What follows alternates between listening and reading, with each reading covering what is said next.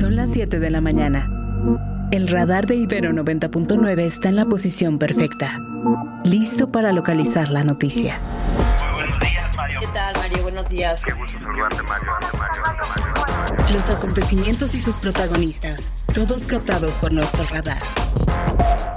A este detector de información no lo detienen ni los apagones ni las fuertes lluvias. Tampoco lo detiene la caída de las redes sociales ni la caída de la bolsa. Radar 99. Con Mario Campos.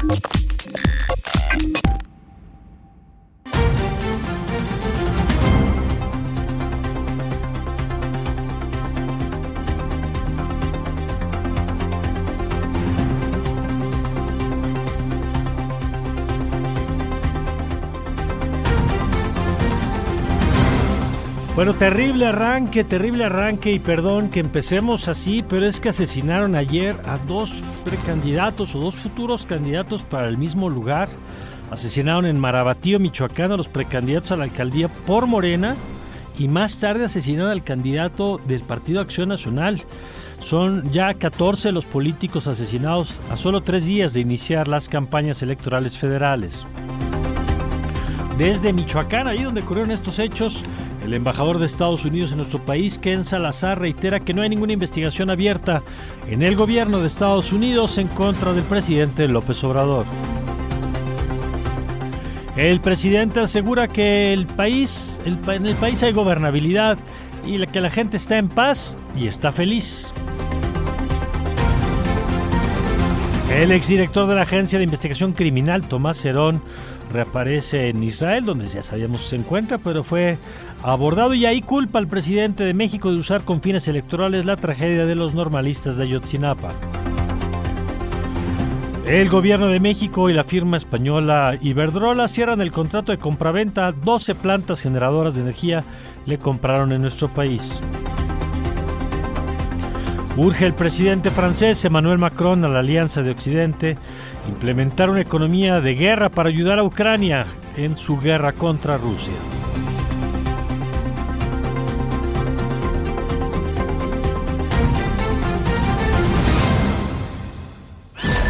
Radar 99.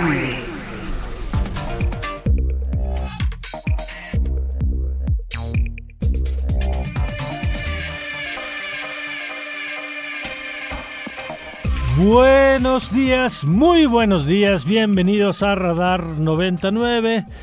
Yo soy Mario Campos y les saludo con mucho gusto en esta mañana de martes, martes 27, 27 de febrero del 2024, en un día pues cargadito de información donde no sé usted, pero yo ya siento esta adrenalina como previo al arranque del partido, bueno, pues así, previo al arranque de las campañas que empiezan el primero de marzo y se sigue moviendo muchas cosas en el país, algunas para bien y otras muy preocupantes, como lo que le contábamos hace unos minutos que ocurrió ayer en Michoacán, donde pues el crimen organizado parece que empezó a votar desde antes y, y sé que suena horrible lo que estoy diciendo, pero parece que empieza a decir tú sí, tú no, tú no y le se, eh, se quiere atribuir esta facultad de decidir quién puede gobernar y quién no puede gobernar.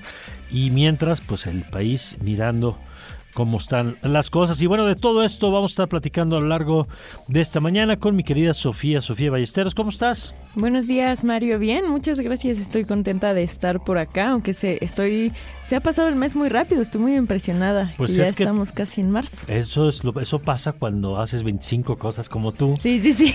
que te ocupas y entonces la vida no te alcanza y el tiempo se te pasa El volando. tiempo vuela cuando te estás divirtiendo. Así es, la maravilla de todo lo que haces, querida Sofía. Y eso nos da mucho gusto. Y querido Alfonso, Alfonso Cerqueda, ¿cómo estás? Querido Mario, muy buenos días, muy buenos días Sofía, muy buenos días a todo el auditorio, a quienes nos escuchan esta mañana, a quienes nos acompañan desde estos primeros minutos, bienvenidos, bienvenidas. También recordarles que a partir de este momento estamos a la espera de sus mensajes, de sus comentarios Muy bien. al 55 529 25 99. También anda por acá José María. ¿Dónde estás, Chema? Ahí. A ver, te- acércate al micrófono más para saludar. ¿Cómo estás? Todo bien, ustedes, buenos días a todos. Buenos días, Emilio también anda por acá. Hola, Emilio.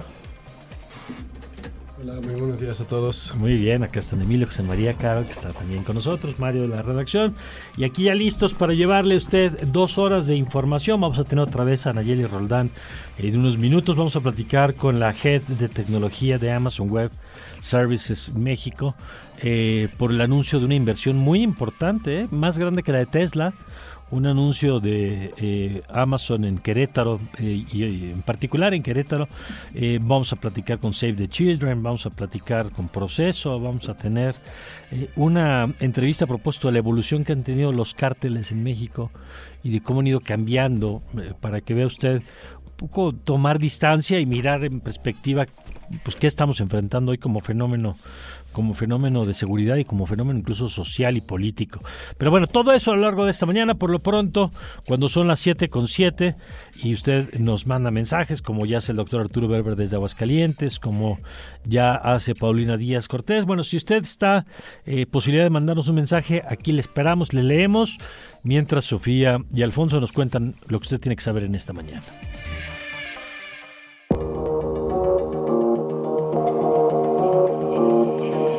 Son las noticias. Como ya comentaba Mario, comenzamos el día con la mala noticia de que en Marabatío, Michoacán, los precandidatos a la alcaldía de ese municipio, Miguel Ángel Reyes Zavala de Morena y Armando Pérez Luna, precandidato del Partido Acción Nacional, fueron asesinados ayer por la tarde y noche por sujetos solitarios a bordo de motocicletas. Reyes Zavala, quien era médico especializado en ginecología, aspiraba a la alcaldía de Marabatío y su candidatura se haría oficial el próximo jueves 29, mientras que Armando Pérez Luna tenía 58 años de edad y era líder transportista. Hasta esta mañana ninguna autoridad se ha pronunciado para dar más información al respecto. Bueno, y les contamos también que un grupo de hombres armados amedrentaron e intentaron bajar de su camioneta al exalcalde de Taxco, el exdiputado local y otra vez aspirante a la alcaldía de esa localidad, el priista Omar Jalil Flores Majul, en la carretera Iguala-Cuernavaca en donde en la zona norte del estado de Guerrero, Flores Majul viajaba a bordo de su vehículo personal cuando dejaba el municipio de Buenavista de Cuellar y logró huir de sus presuntos captores. Hasta el momento se desconoce si el aspirante presentó alguna denuncia al respecto. Y a solo tres días de que inicien las campañas políticas, el presidente Andrés Manuel López Obrador aseguró ayer en su conferencia matutina que de a cara a las elecciones de este año no hay ningún riesgo, que México está en paz, que hay tranquilidad y hay gobernabilidad, pero sobre todo felicidad. No obstante, en lo que va del proceso electoral han sido asesinadas 33 personas relacionadas con actividades políticas, 14 de ellas aspirantes o candidatos a algún cargo de elección popular. Vamos a escuchar cómo lo dijo. No pasa absolutamente nada. La gente abajo, en las calles, en los pueblos, está feliz, feliz, feliz con la transformación. Bueno, y entre otros temas, anoche un juez federal dictó sentencia contra cuatro mujeres relacionadas con el atentado en contra del periodista Ciro Gómez Leiva, perpetrado en diciembre del 2022. Las acusadas deberán pagar una multa de 10.270 pesos cada una y pasar tres años y 11 meses en libertad condicionada, de acuerdo con la resolución del juez Edmundo Perusquía. Y Tomás Cerón de Lucio, exdirector de la Agencia de Investigación Criminal de la extinta Procuraduría General de la República, acusó al presidente de utilizar electoralmente la investigación de los normalistas desaparecidos de Ayotzinapa. Abordado por un periodista de la cadena Radio Fórmula en Israel, el exfuncionario lamentó además que se ha dado al exprocurador general Jesús Murillo Caram. ¿Se siente usted perseguido por el gobierno de López Obrador? No, no, no, les voy a comentar. Perdón, perdón, no puedo porque estoy en un proceso legal. Ajá, ¿le gusta vivir aquí en Israel? Perdón, no les puedo dar, dar más información. Perdón, ¿Ha utilizado políticamente esto el presidente López Obrador? Lucra políticamente ahorita que estamos en elecciones. Yo creo que sí, pero es tema de él. Es tema de él. Así lo, lo utiliza para lucrar electoralmente. Así es. Y en otros, en este mismo tema, pero en otros ámbitos, un grupo de padres de los normalistas de la normal rural Isidro Burgos de Ayotzinapa, Guerrero, desaparecidos desde septiembre del 2014, se instalaron en plantón en el Zócalo Capitalino y frente a Palacio Nacional hasta que haya respuesta del gobierno federal para que las investigaciones avancen y el ejército mexicano entregue los 800 folios con información fundamental para el esclarecimiento del caso. Y nuevamente ayer el embajador de Estados Unidos, Ken Salazar, reiteró en una conferencia de prensa desde Michoacán que el gobierno de su país no tiene ninguna investigación abierta en contra del presidente López Obrador por el eh, presunto financiamiento del crimen organizado a sus campañas en 2006 y 2018. Como lo dijo la Casa Blanca, como lo digo yo como embajador de los Estados Unidos aquí en México, no existe una investigación relacionada al presidente López Obrador. El gobierno de México y la empresa Ibertrola, la empresa española, cerraron la compraventa de 12 plantas de generación de ciclo combinado y un parque eólico por un monto de 6.200 millones de dólares, aproximadamente el 55% del beneficio bruto de explotación que genera Iberdrola en México desde el 2023. La empresa europea afirmó que ambas partes recibieron la autorización de la Comisión Federal de Competencia Económica de nuestro país y cumplieron las condiciones acordadas. Y en más información de los candidatos a la presidencia, ayer Claudia Sheinbaum compartió en redes su podcast de esta semana, en donde aseguró que de ganar la elección del 2 de junio planea ordenar la inversión y generar economías de escala en el contexto del nearshoring mediante, la, eh, mediante el desarrollo de corredores industriales y polos del bienestar. Por su parte, la candidata de oposición Xochitl Gálvez quien había dicho que arrancaría su campaña electoral en Guanajuato, decidió el viernes pasado modificar este lugar y ahora será a la medianoche en Fresnillo, Zacatecas, el municipio con mayor incidencia de inseguridad a nivel nacional. Por último, el candidato de Movimiento Ciudadano Jorge Álvarez Maínez nombró a la senadora Laura Ballesteros como su nueva coordinadora de campaña en sustitución de Patricia Mercado, quien la semana pasada decidió dejar esta responsabilidad por no estar de acuerdo en algunas de las candidaturas aprobadas por el líder emesista Dante Delgado. Scanner 360 Y nos vamos al plano internacional en donde les contamos que los líderes europeos reunidos en el Palacio del Eliseo en Francia coincidieron este lunes en avanzar hacia una economía de guerra para ayudar a Ucrania a hacer frente a la invasión rusa, según anunció el presidente francés Emmanuel Macron, quien no excluyó eh, incluso el envío de tropas si fuera necesario para lograr ese objetivo. Macron señaló que actualmente no hay consenso para enviar tropas terrestres, pero advirtió que nada puede excluirse en el futuro. Crack 90.9 Y ahora sí, nos vamos con el crack Omar García para que nos platique qué nos depara el día de hoy en el mundo de los deportes. Buenos días, Omar, ¿cómo estás? Hola Sofi, ¿cómo estás? Qué gusto saludarte igual, eh, querido Alfonso, querido Mario y por supuesto quienes nos acompañan en esta mañana de radar. Pues empecemos con el tenis. El día de ayer ya la ronda de los 32 en el abierto mexicano allá en Acapulco con eh, la sorpresa de Mateo Arnaldi que despachó al cuarto sembrado del torneo Taylor Fritz con parciales de 6-4, 4-6 y 6-3. También el italiano Fabio Coboli derrotó a Félix Oguer Aliashim con parciales de 2-6, 6-3 y 6-2. También triunfo para Alex de Miñaur que eh, poco le bastó para derrotar a Taro Daniel con parciales de 6-2 y 6-1. El mexicano Ernesto Escobedo terminó eliminado ante el austriaco Sebastián Ofner con parciales de 7-6, 4-6 eh, y 6-7. Se fue hasta la última manga posible, pero bueno, pues ahí eh, queda con esto. También sorpresa en la eliminación de Diego Schwartzman, que pese a ganar el primer set ante Miomir Kikmanovic, cayó 4-6, 6-3 y 6-1 en los parciales y bueno, pues ya nos estaremos escuchando en largos y tendidos con el resultado histórico de la selección mexicana femenil de ayer contra los Estados Unidos. Sí, hombre, qué bien, querido Omar. Ya nos contarás los detalles de este 2-0 tan importante. Eh, y ya tendremos los detalles un poquito más tarde. Seguro, Augusto, ya nos escuchamos en un ratito. Gracias. y nosotros vamos a ir al corte. Así es, nos vamos a un corte, pero recuerden, porque me parece que hace rato solo compartimos el teléfono en cabina de WhatsApp, así que recuerden que nos pueden escribir en Twitter en arroba ibero99fm con el hashtag radar99 o a mí me pueden encontrar como arroba tu amiga Sofía si me quieren ahí saludar, pues algo así, persona, un mensajito. Pues sí, que eh, se note el cariño, que se note el cariño. A mí me encuentran como arroba Mario Campos. hombre creativo. Sí, pues es que no te duele la chispa de mi querida Sofía. ¿Y a ti, Alfonso? A mí me encuentran como tu Ah, me quedo. a mí me pueden encontrar como tu compa Alfonso. No, me pueden encontrar como arroba Alfonso Cerqueda. Muy bien, pues ahí está la, los canales para que se comunique con nosotros. Vamos a ir a una pausa. Eh, no, ya, ya tenemos a Nayeli de una vez. Ah, perfecto, mire.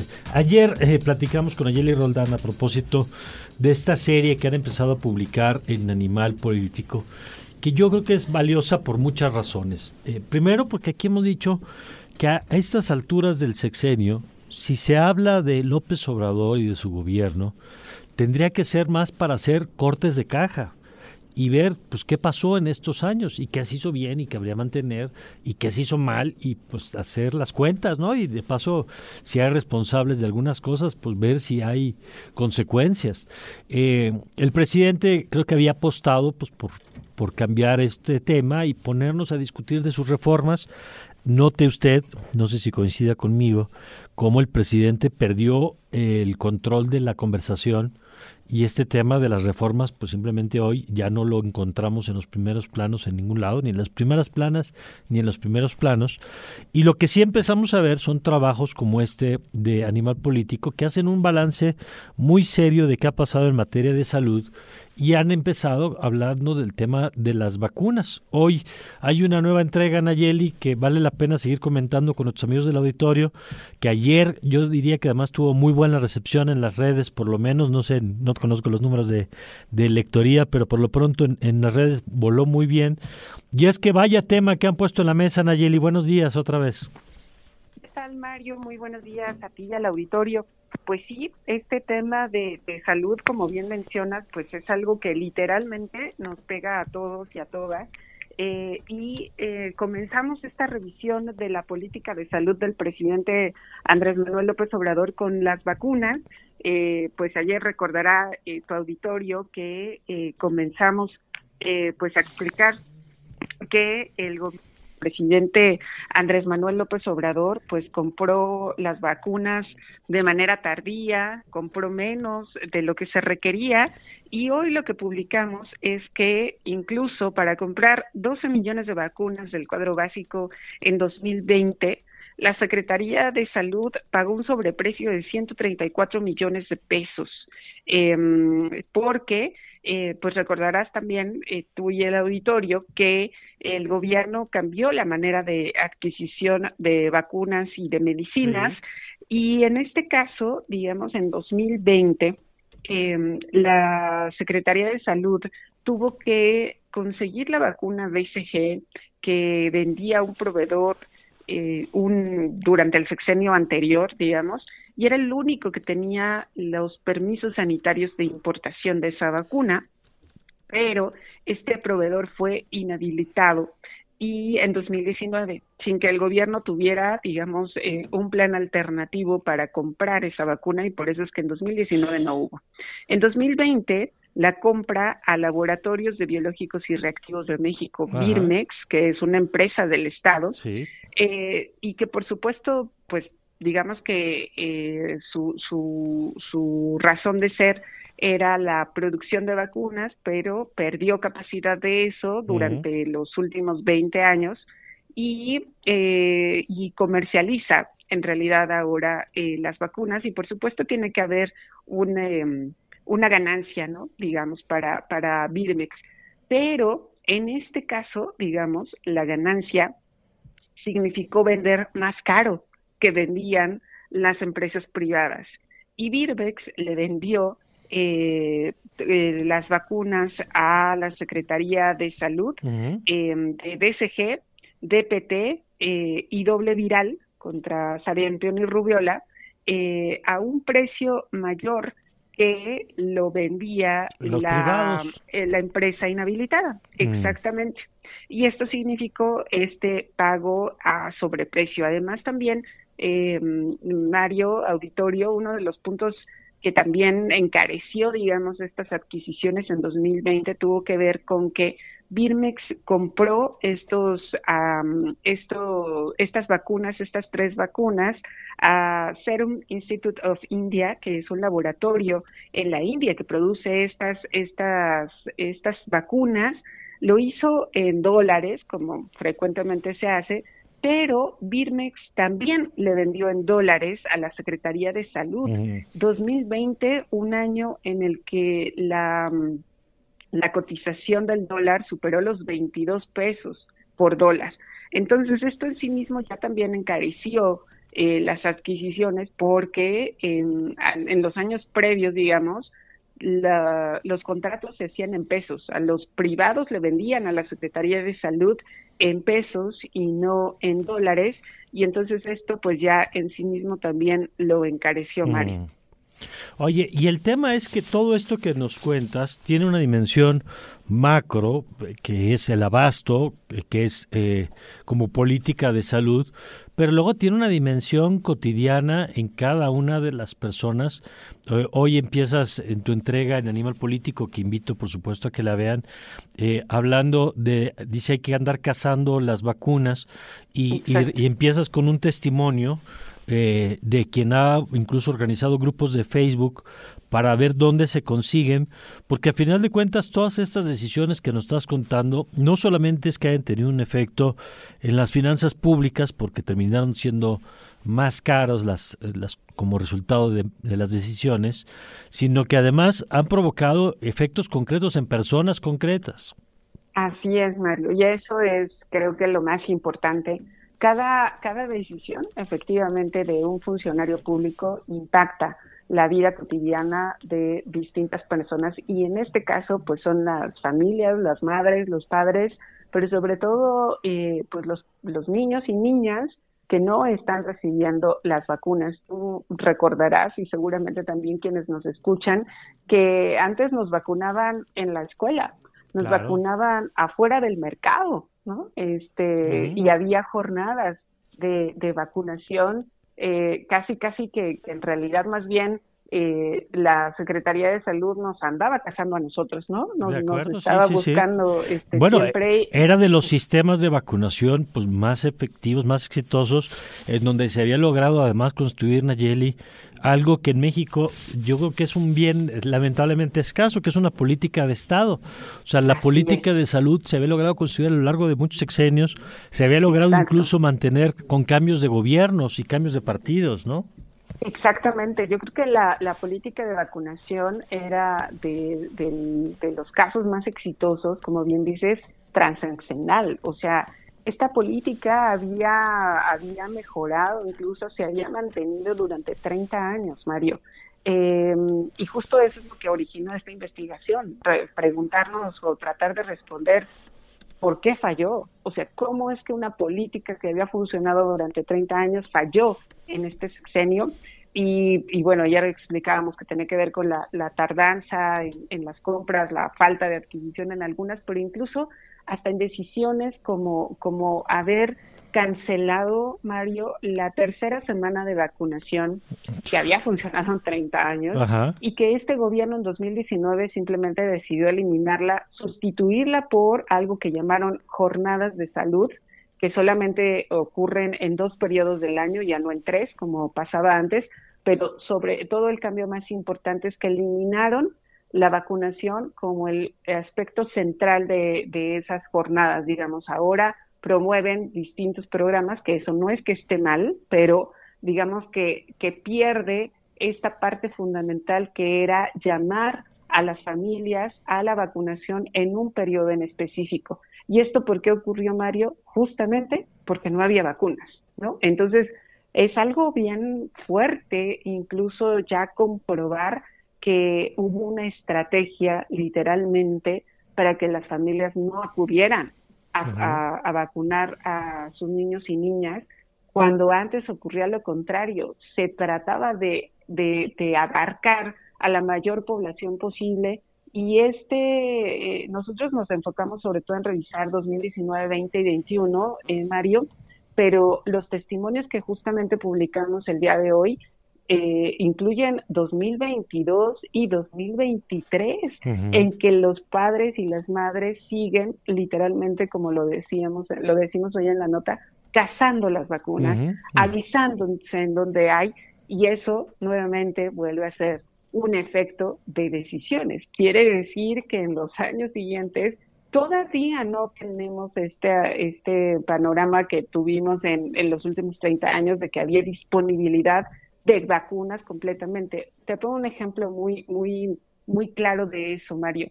Eh, en las entrevistas, digamos, con especialistas eh, sobre el tema, me explicaban que, por ejemplo, incluso las compras ya preveían la, el desperdicio de vacuna, literal porque hay, hay vacunas como la BCG, por ejemplo, que en un frasco vienen 10 dosis, se pueden aplicar pues a 10 niños. ¿Y qué pasaba con la Semana Nacional de Vacunación? Que pues como todos eh, acudían en esa semana, es como se aprovechaba más la vacuna, porque pues tenías a más de 10 niños formados, ¿no? Ahí para aplicar la vacuna. Pero lo que lo que sucede ahora es que pues ya no hay esa semana. Entonces las personas pues acuden eh, pues a buscar esa vacuna en cualquier momento del año digamos y si en ese momento hay disponibilidad de vacuna lo que está diciendo el personal de salud es sí pero ahorita pues usted nada más es un niño verdad entonces hay que hacer una lista para eh, para que formemos a 10 digamos para abrir un, un frasco esto, según los especialistas, significa una oportunidad perdida, Mario, porque lo que antes se, decía es, si va una familia a vacunar a un niño y solamente es ese niño, pues ni modo, hay que abrir la, el frasco, aplicar la vacuna y esa pérdida, digamos, de nueve vacunas de desperdicio ya estaba contabilizado dentro de las compras, porque decían, es preferible incluso el desperdicio de esas vacunas que perder a ese niño, porque pues probablemente la familia no regresa. y eso significa tener a uno menos vacunado, entonces no, hay que evitar eso a toda costa. Bueno, pues ahorita es, hay tan poquito que en realidad el, el personal de salud lo que dice es, pues perdón, pero tenemos que esperar a juntar a 10 para poder abrir este frasco. Entonces, pues por eso es que las mamás dicen tenemos también que estar casando. Claro, pues ahí está la segunda entrega, yo le invito de veras a que lo vea, si hay un tema, y mire, no se trata solo, y, y consideras Nayeli, de hacer un balance de lo que pasó, sino de entrar a la discusión de qué tendrá que hacer quien sea que llegue para reconstruir en mucho de este tema, eh, sea cualquiera el resultado de la elección de, junio próximo. Nayeli, muchas gracias nuevamente por compartir el trabajo con nosotros. Muchísimas gracias a ti, Mario. Que tengan buen día. Saludos al auditorio. Gracias, Nayeli Roldán, periodista de Animal Político. Vamos a ir a las primeras planas que son muy importantes, sobre todo el tema de la violencia, que es interesante, que muchos medios no traen en su portada lo que pasó en Michoacán, que a mí me parece gravísimo. Y luego vamos a ir con Cindy Polín ella es Head eh, de Tecnología de Amazon Web Services en México para platicar de la inversión que anunciaron ayer en nuestro país, eh, 5 mil millones de dólares en el estado de Querétaro. Muy importante también esta noticia, pero de todo esto platicamos eh, después de revisar qué nos ofrecen las portadas nacionales e internacionales. Primeras planas y encabezados. Reforma. Comenzamos con el Reforma, que nos informa brevemente sobre la muerte del morenista en Marabatío y también nos informa que hubo un intento de secuestro a un priista de, de Taxco. También nos dice que hay 14 asesinatos en los 57 días que van del año. El Universal. El SAT utiliza inteligencia artificial contra evasores. A partir de este año, el órgano de la Secretaría de Hacienda aplica en todo el universo tributario tecnologías para recuperar adeudos de contribuyentes. La jornada. Emigrantes de México aportan 324 mil millones de dólares en impuestos a Estados Unidos, es lo que enfatiza la canciller Bárcena, que dice que ese beneficio no es valorado. La enorme cifra anual rebasa el Producto Interno, eh, interno Bruto de Colombia. Milenio. Inhibe Trump 19% de inversión global de empresas mexicanas. El eventual regreso del republicano a la Casa Blanca desalienta de la entrada de firmas eh, como Grupo Bimbo, América Móvil y NIMAC que pondrán este año 2.062 millones de dólares menos que en 2023, dicen los expertos. Excelsior.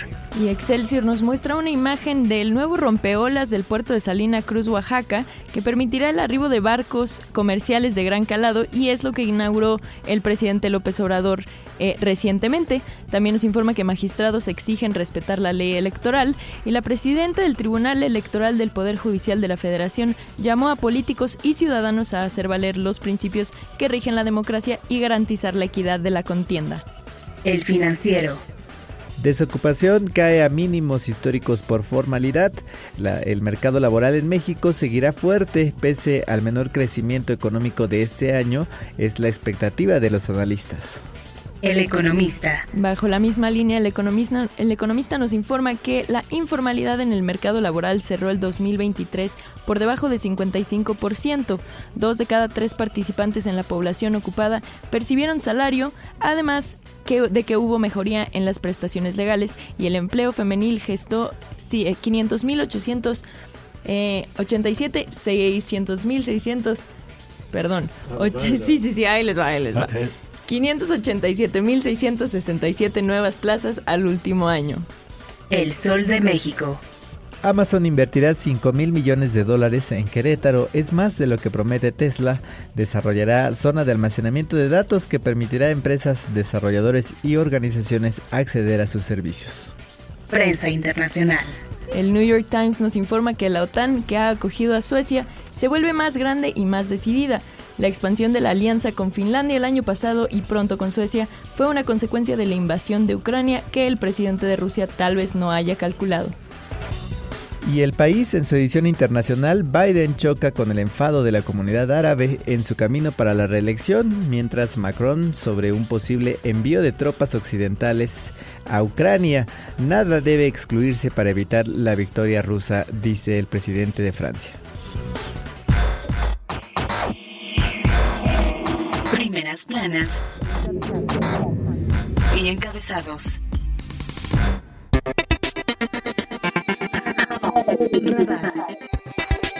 Por Ibero 90.9. Estamos de regreso. Y para que vea que no todo son malas noticias, ayer se dio un anuncio importante por parte de Amazon ya lo escuchábamos hace unos momentos, hoy lo trae de manera destacada el Sol de México. Amazon invertirá 5 mil millones de dólares en eh, Querétaro. Eh, estamos hablando, pues, de, evidentemente, una de las empresas más importantes a nivel mundial, no solamente por su nivel de, eh, de, capitalización, lo que tiene de peso en los mercados, sino por la manera en que ha impactado, en la manera en que nos funciona, yo diría, incluso el mundo, ¿no? La parte, obviamente, del comercio, pero no solamente ahí, el tema de los servicios de software que se otorgan. Y de esto vamos a platicar con eh, Cindy Pauline, ella es Head de Tecnología de Amazon Web Services en México. Cindy, ¿cómo está? Muy buen día. Muy buenos días, muchas gracias por la invitación. Muchas gracias, Cindy. Perdón, ¿cómo debo pronunciar su apellido? Olin. Pauline, muy bien, gracias Cindy. A ver, cuéntenos primero de qué inversión estamos hablando, en qué consiste estos 5 mil millones de dólares. Sí, claro que sí, es una inversión eh, eh, pues bastante prometedora, es acerca de la región que vamos a estar lanzando en México en Querétaro, como bien mencionaste, y básicamente estamos haciendo un despliegue de nuestra infraestructura de Amazon Web Services en el país para poder ofrecer nuestros servicios de nube dentro de una región. ¿Este servicio actualmente eh, tiene infraestructura en México?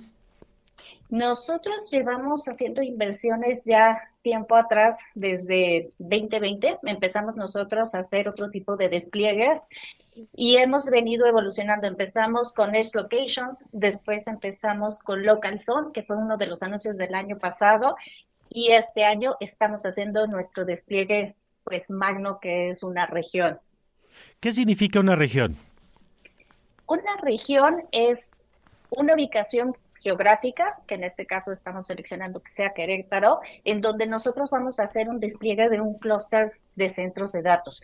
Estos van a estar organizados en lo que son zonas de disponibilidad y cada zona de disponibilidad vamos a estar desplegando tres, van a estar interconectadas, están aisladas, es decir, estas tres zonas de disponibilidad están en diferentes ubicaciones y la idea es poderle ofrecer a nuestros clientes alta disponibilidad, resiliencia, este, y la mayor seguridad posible para todos sus aplicativos. ¿Por qué eligieron Querétaro? Pues básicamente es una decisión técnica. Estuvimos haciendo un análisis de cuál era el mejor lugar en hacer el despliegue que tuviera este, la menor incidencia de este, desastres naturales, mayor interconectividad y que este, ahora sí que va a ser varios este, datos fue que decidimos que fuera en Querétaro. Cindy, buenos días. Les saluda Alfonso Cerqueda. Eh, ¿Qué representa esta inversión eh, para nuevos emprendimientos, digamos, eh, regionales? Sí, mira, nosotros estamos acercando con la región lo que son nuestros servicios para que nuevas empresas, este, las startups, empresas este, de gobierno, empresas grandes, puedan empezar a utilizar de manera local, que puedan empezar a utilizar nuestros servicios dentro de la región y que puedan tener sus datos eh, residiendo dentro del país. Cindy, te habla Sofía Ballesteros. Que yo quería saber cuáles son los servicios específicamente eh, de estas tecnologías de las nube, de la nube que mencionas que van a que van a eh, mejorar con esta inversión. Sí, mira, el listado de los servicios es algo que vamos a estar ya compartiendo ya más cercano, este, ya en la fecha de lanzamiento, este, ya cuando esté al aire eh, la, la región, pero bueno, son servicios muy similares a los que tenemos en las demás regiones, que tenemos 33 a nivel global y, bueno, pues las vamos a estar ofreciendo a todos los mexicanos. Esto demanda, eh, Cindy nos decía hace rato, eh, una valoración de riesgos, de estabilidad. Eh, supongo que el, tema de consumo de energía es importante también en la elección. Sí, también es bastante importante y bueno, tuvimos todo el apoyo para, para poder hacer esos análisis y estimaciones y ahora sí que hacer la inversión. ¿Cómo son los tiempos? Eh, porque evidentemente esto, desde que se anuncia hasta que se pone en marcha, pues lleva un proceso. Sí, nosotros hemos venido trabajando en la región desde hace cinco años. Nosotros hemos estado internamente haciendo todas estas investigaciones, estos análisis, y lo que estamos haciendo es estimando ya lanzamiento para principios de 2025 es muy pronto. No, no vas a ver que va a pasar bien rápido. ¿y, y, por qué es tan pronto? ¿Porque la, la capacidad de montar este, estos servicios es muy rápida? Porque ya llevamos tiempo haciéndolo, ya llevamos este años haciéndolo y ahora sí es el lanzamiento, ahora sí que lo, lo estamos anunciando para principios de 2025. Muy bien, e, esta inversión que se anunció es, eh, digamos, gradual a lo largo de los siguientes años. Sí, esta inversión la estamos proyectando que la vamos a estar haciendo los próximos 15 años. Ok. Y por último, Cindy, ¿qué implica esto en términos de, de, personas, de profesionistas? Se lo pregunto porque sabemos que muchas de estas industrias a veces, eh, algunas no necesariamente son eh, de uso intensivo de, personal, eh, tiene que ver con pues, procesos de automatización y obviamente muchas cosas que estamos viendo hoy en el mundo. Pero en este caso, por ejemplo, ¿qué se requiere y qué impacto puede tener? Se lo pregunto porque hemos visto que muchas veces el desarrollo de estos centros eh, pues tiene que ir de la mano del desarrollo de profesionistas que puedan eh, eh, aportar, digamos, lo que se requiere. Y mira, nosotros hemos estado haciendo este ya desde hace tiempo, nosotros tenemos presencia en México desde el 2015, perdón, 2000, este, sí, 2015, y lo que hemos estado haciendo es ayudarle a la comunidad a que empiece a aprender más acerca de la nube. Nosotros hemos hecho una inversión y tenemos un compromiso este, de seguir formando a gente en, este, con skills de la nube para este, el año 2025 estimamos tener a nivel global 29 millones y nosotros ya llevamos en México desde el año 2017 más de 400 mil personas ya con skills de la nube. Entonces, Nosotros lo que estamos pues fomentando es el desarrollo de los profesionistas que empiecen a llevar pues mucho más el tema de la nube eh, de una manera mucho más natural, que empiecen a entender los beneficios y que también pues a su vez puedan ayudarle a las organizaciones, a nuestros clientes a que puedan llevar eh, ahora sí que su viaje hacia la nube y que puedan utilizarla de una manera mucho más mucho más fácil. Bueno, pues eh, yo le agradezco, Cindy, la entrevista y le pido que mantengamos la conexión. Comprenderá que para todo el mundo, yo creo, pero desde una universidad eh, como la Universidad Iberoamericana, pues es importante también saber qué se está haciendo, cómo se están desarrollando estas inversiones en el país y, y si nos lo permite, mantendremos la comunicación. Por supuesto, más que abiertos y les estamos dando informes de cómo vamos. Muchas gracias. Gracias. Es Cindy Pauling, es Head de, Tecnología de Amazon Web Services en México.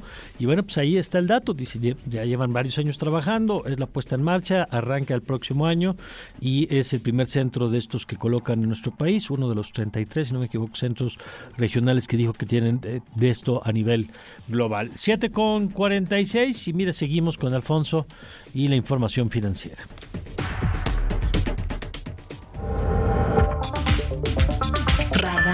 Amico. Arrancamos esta mañana con grandes noticias a propósito de esta inversión de la que platicábamos de Amazon. Los grandes contribuyentes en México representan menos del 1% de todos los inscritos en el Registro Federal de Contribuyentes. Sin embargo, de ellos se obtiene más de la mitad de los ingresos tributarios, lo que refleja los altos niveles de desigualdad que hay en nuestro país. Un gran contribuyente son las empresas cuyos ingresos anuales ascienden a más de mil millones de pesos. Y hablando de esto, el Servicio de Administración Tributaria embargó 351 millones de pesos en mercancías transportadas por medio de carreteras durante el año pasado, un incremento de 200%, más del 200% en términos reales respecto al 2022. En su último informe tributario y de gestión, el organizador fiscal, el organismo fiscal precisó que al cuarto trimestre del año pasado había instalado un total de más de 107 puntos de verificación en las principales carreteras del país para detectar este tipo de mercancías de contrabando. Y de acuerdo con información oportuna de comercio exterior, en el mes de enero, en este 2024, se registró un déficit comercial de más de 4 mil millones de dólares. ¿Qué significa esto? Que estamos, eh, vendimos menos al exterior y compramos más mercancías, de acuerdo con el INEGI. El Banco de México recortará la tasa en el mes de marzo en una decisión que podría ser unánime y enfatizando que es un ajuste que no representa el inicio del ciclo de ajustes previo. Esto lo dicen eh, pues eh, diferentes economistas, especialistas, BNP Paribas, eh, Pamela Díaz Lubet dijo que estiman que en marzo se haga este recorte. Entrevistada por el economista, dijo que esta guía de acciones futuras seguramente explicarán que el recorte de marzo se representará para mantener flexibilidad y el enfoque gradual de recortes de la tasa de interés del Banco de México. Y en otras noticias, en enero, en este primer mes del año, en enero del 2024, circuló una nota en la que decían en diferentes redes sociales que el Foro Económico Mundial había lanzado una criptomoneda. Eh, un portavoz del Foro Económico Mundial dijo apenas que la organización no estaba creando esta moneda digital global. Y finalmente les cuento que en las primeras horas de esta mañana la criptomoneda Bitcoin tiene un valor de 56.900 dólares, mientras que un dólar nos cuesta, un nos cuesta 17 pesos con 6 centavos. Radar 99.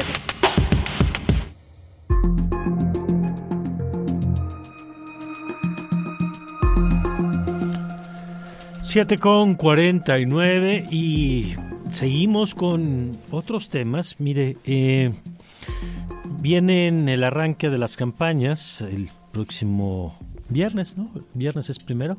Sí, el próximo viernes.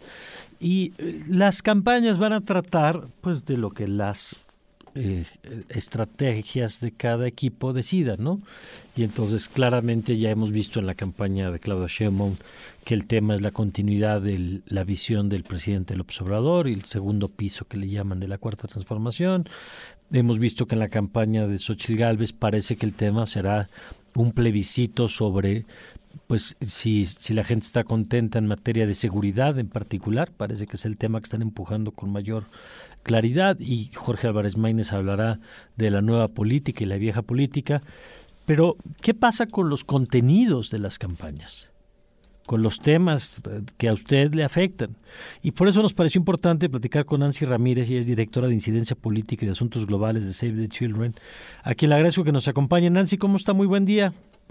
Hola, muy buenos días. Qué gusto saludarte a ti y al auditorio y un gusto hablar de este tema, pues que para nosotros es tan importante y debería ser para la sociedad mexicana. Pues debería serlo. El problema, Nancy, y, esto me lo decía alguna vez una persona que trabajó en, estos temas en gobierno, eh, me decía, el problema con la infancia es que en el discurso todos dicen que las niñas y los niños son los más importantes, pero en los hechos eh, suelen estar relegados en programas, en políticas y por supuesto excluidos de la conversación, Nancy.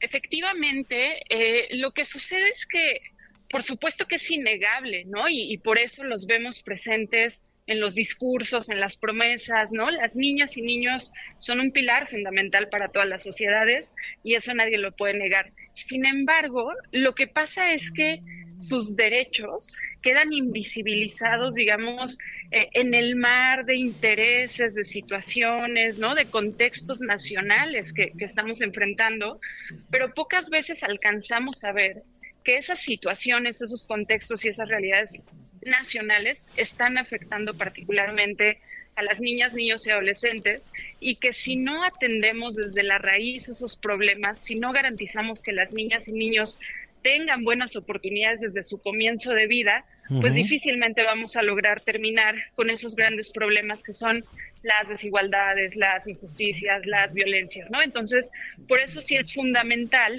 que en el marco, digamos, de, de, todos estos conceptos de los que generalmente hablamos, ¿no? En términos de lograr la justicia social, de lograr la prosperidad, pues tengamos políticas públicas como Estado para que las niñas y niños puedan acceder a los bienes y servicios que les van a permitir pues desarrollarse plenamente vivir felices y por supuesto contribuir a una nación más próspera. ¿Qué va a encontrar la siguiente administración en este tema, sea cualquiera el resultado, eh, en términos de, de, pues del Estado mexicano? Lo pregunto porque eh, hubo un esfuerzo, por ejemplo, de construir este sistema para la protección de niñas, niños y adolescentes, el CIPINA, que creo que en los últimos años pues hemos escuchado mucho menos de su labor.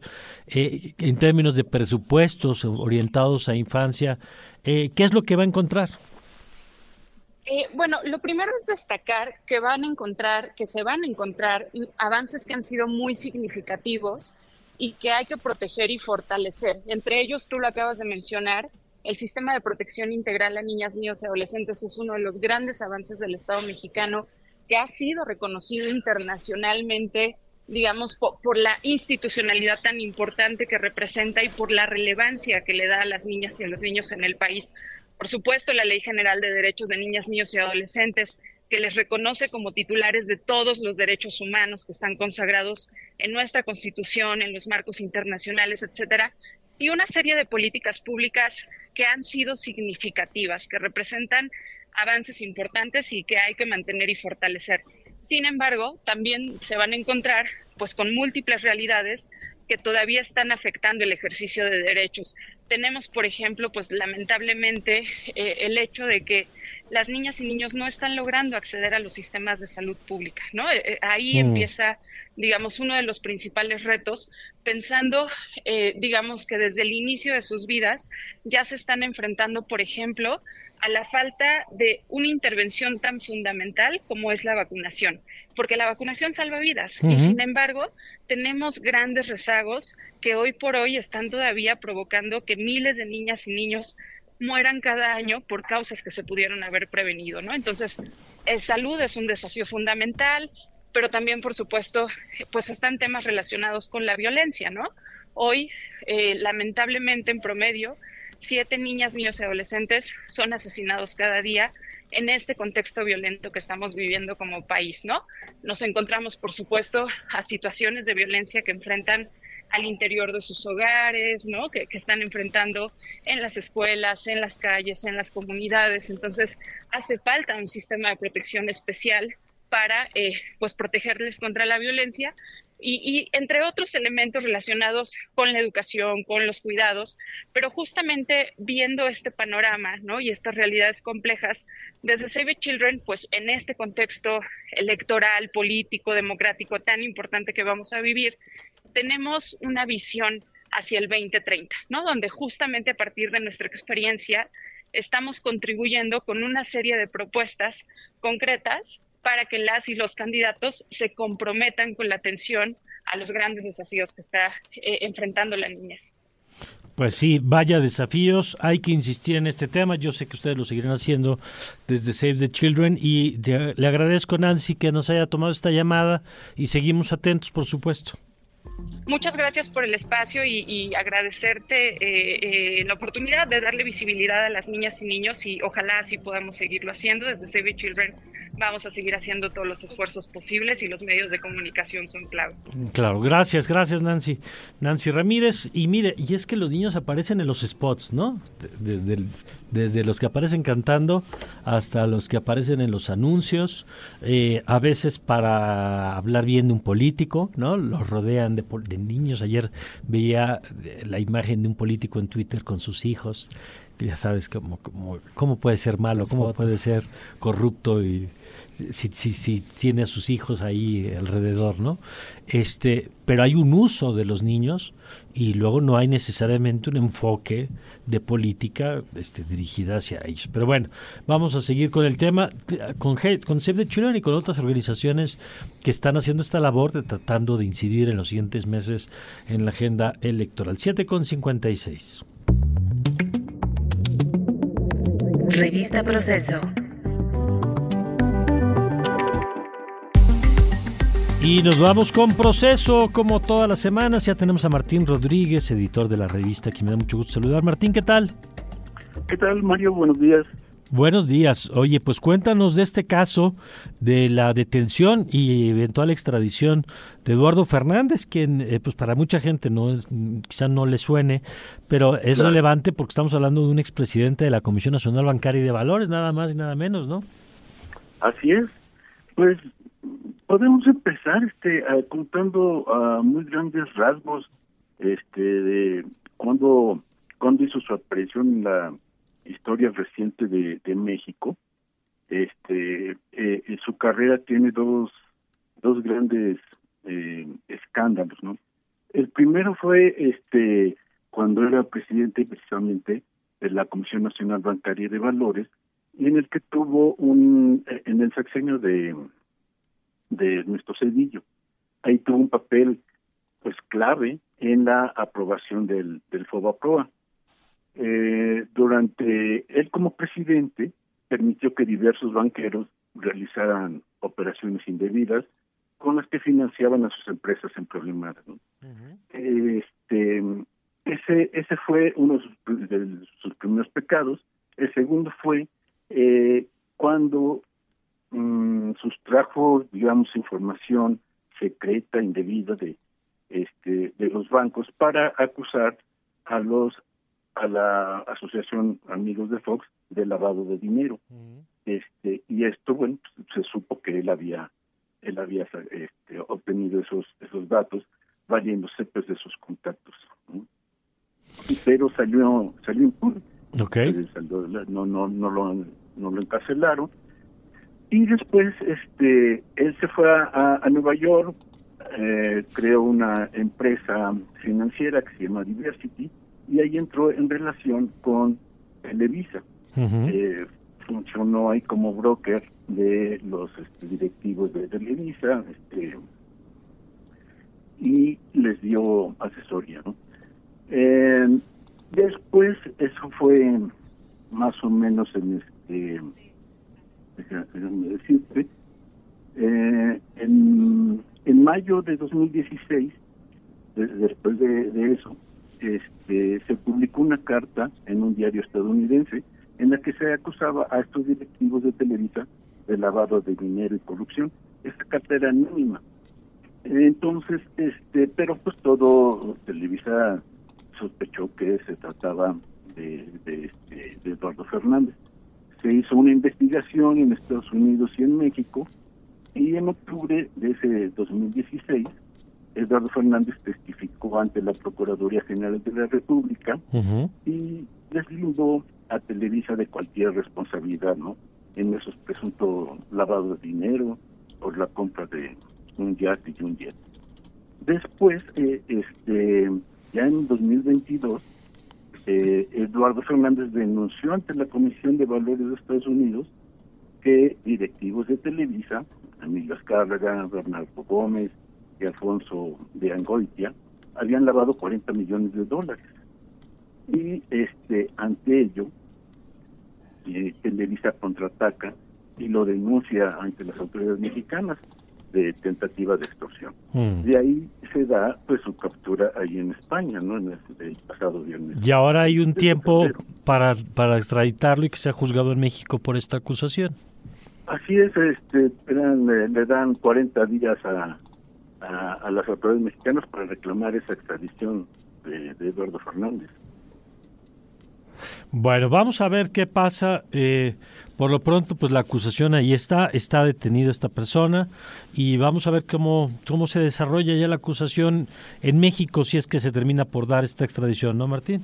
Exactamente, en, eso están, eh, eh, eh, en eso están tratando de, de traerlo. Que se, se rumora que quería refugiarse en Andorra, donde no hay esos tratados de extradición, pero pues lo detuvieron antes. Pues ya no, ya no logró, ya lo, no lo logró. Bueno, pues Martín, vamos a estar atentos al caso, a, a esta denuncia, a esta extradición y al juicio eventualmente que se dé en nuestro país. Gracias por la información. Un gusto. Gracias, Martín Rodríguez, editor de la revista Proceso, y nosotros vamos con algo de música. Antes nada más le adelanto que por ahí de las nueve y cuarto, nueve veinte, además de platicar del triunfo de México ayer en la selección mexicana frente a la selección femenil de Estados Unidos, que se dice fácil, pero pues es una de las potencias mundiales, vamos a platicar de cómo está cambiando, cómo ha ido cambiando la lógica de los cárteles en el país en los últimos años, y luego Ernesto Núñez y María Marván. Pero por lo pronto, Sofía. Pero no se vayan, nos vamos a un corte. Quédense porque vamos a hablar con Ernesto Osorio de la mañanera, por supuesto que sí, y con Benjamin T. Smith sobre los cárteles como estafas de protección. que- A las ocho y cuarto, A las ocho y 8:20. Ya cuarto. me dijeron que estoy inventando que sea a las 9.20. Perdóneme usted, perdóneme usted, pero ya hace en unos minutos, ¿verdad, Sofía? Así es, regresamos en breve. No le cambien. Esto es Radar 99. Quédense con nosotros.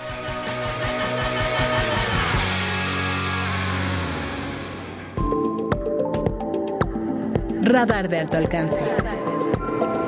Por Ibero 90.9.